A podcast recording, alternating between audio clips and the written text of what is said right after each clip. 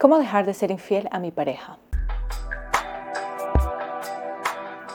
Hola a todos, ¿cómo están? Yo soy Violeta, bienvenidos a un episodio más. El día de hoy vamos a hablar sobre algunos consejos de cómo alejarte de la infidelidad y me gustaría tocar este tema, también aclarar un poco las dudas que tenemos. Muchas veces en los comentarios veo que dicen, es que si te es infiel no te ama, o los infieles no cambian, o generalizamos mucho el término de infidelidad y claro, también decimos de que si te ama no lo hace. Muchos factores que tomar en cuenta en este tipo de afirmaciones que me gustaría aclarar el día de hoy sobre la infidelidad. ¿Por qué no debemos de generalizar y por qué siempre les digo que todos los infieles son distintos, que no hay un actuar que venga del mismo, de la misma razón? Y por eso el día de hoy quiero que hablemos de eso. Y asimismo, si tú eres esa persona que está buscando hacer ese cambio, quieres realmente eh, alejarte de la infidelidad y ser una persona que viva sobre valores de honestidad y autocontrol, entonces vamos a hablar un poco sobre algunos consejos que tengo para ti. Ok, ¿por qué todos los infieles no son iguales? Recuerden, cada ser humano es un mundo y cada persona tiene razones distintas por las cuales actúa de una u otra forma. Muchas veces nosotros vamos a buscar personas que son personas que se creen la gran cosa, que no hablan con todos, que no te saludan en la calle si tú no les hablas, pero puede que muchas de ellas sí son así porque se creen muchísimo, pero hay otras que tienen mucha inseguridad y esa inseguridad les hace actuar de esa forma. Entonces, lo que hay detrás del actuar, del accionar de las personas, esta parte cognitiva, la forma en la que pienso, podríamos hablar emocional, de autocontrol, también va a afectar en cómo me comporto y pueden haber comportamientos parecidos que vengan de causas distintas. Y lo mismo sucede con la infidelidad. Y es por eso que no podemos generalizar. Hay personas que realmente aman y aprecian a sus parejas, pero tienen un problema de adicción. Podríamos compararlo, por ejemplo, con el alcohol. Hay personas que son alcohólicas y aman a sus parejas, pero la adicción lo que hace es que la persona no pueda poner la razón enfrente de sus decisiones, sino que la adicción comienza a tomar las decisiones de sus vidas.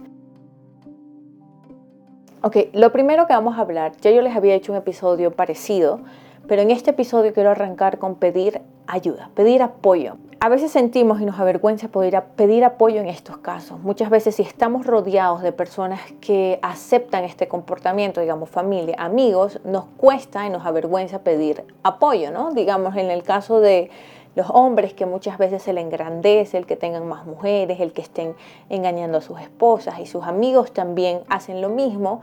Entonces, ¿a quién le puedo pedir apoyo? Si mi círculo de amistad también es de esa forma.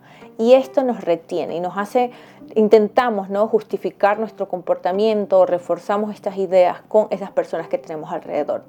Pero si tú realmente quieres hacer un cambio, es necesario que puedas buscar apoyo, ya sea buscar grupos de ayuda, ya sea buscar terapia y realmente tener esta comunicación abierta con familiares que sabes que te pueden apoyar y decir, mira, sabes que yo siento que tengo un problema, yo quiero trabajar en mi relación, Realmente quiero trabajar en estos problemas que no me dejan mantener mi relación de forma saludable. Esto lo que va a hacer es que tú puedas aceptar que hay un problema.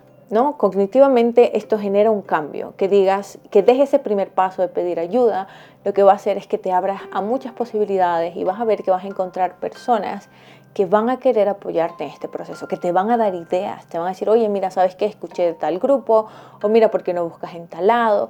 Y se van a ser aliados tuyos en ese cambio que quieras hacer.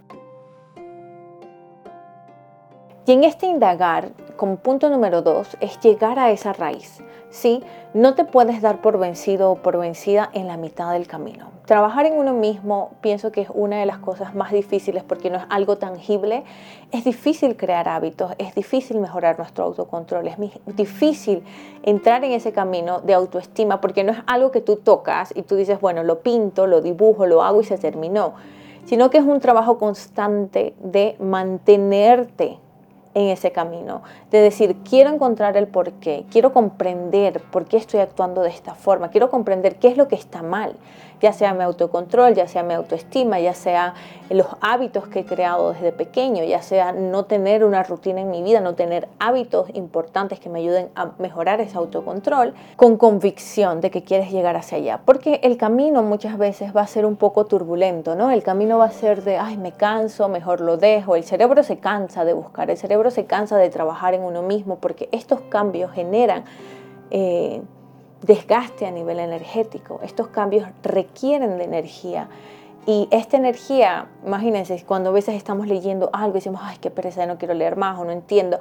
Es como esa energía que yo necesito para hacer el cambio a nivel neuronal, a nivel cognitivo, requiere de mucha convicción. Entonces, eso es lo que te voy a aconsejar como segundo punto, es mantén esa convicción hasta que tú puedas encontrar cuál es la razón o cuál es ese punto que yo necesito trabajar para mejorar.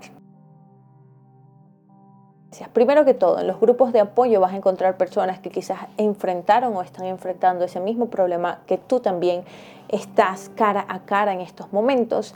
Y si ellos ya pasaron por algo parecido, ellos te pueden dar consejos de cómo ellos lograron o cómo ellos se mantienen o cómo ellos están realmente trabajando en eso, qué consejos se les dieron, qué cosas pusieron en práctica, qué cosas les funcionaron y qué cosas no.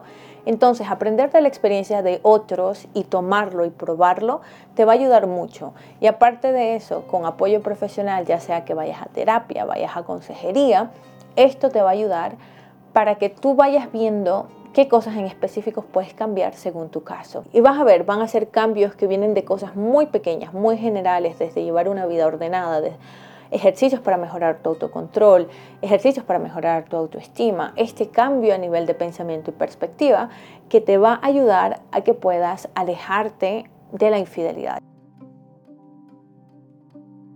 Y por último, hablemos de ser transparente y honesto en tu proceso.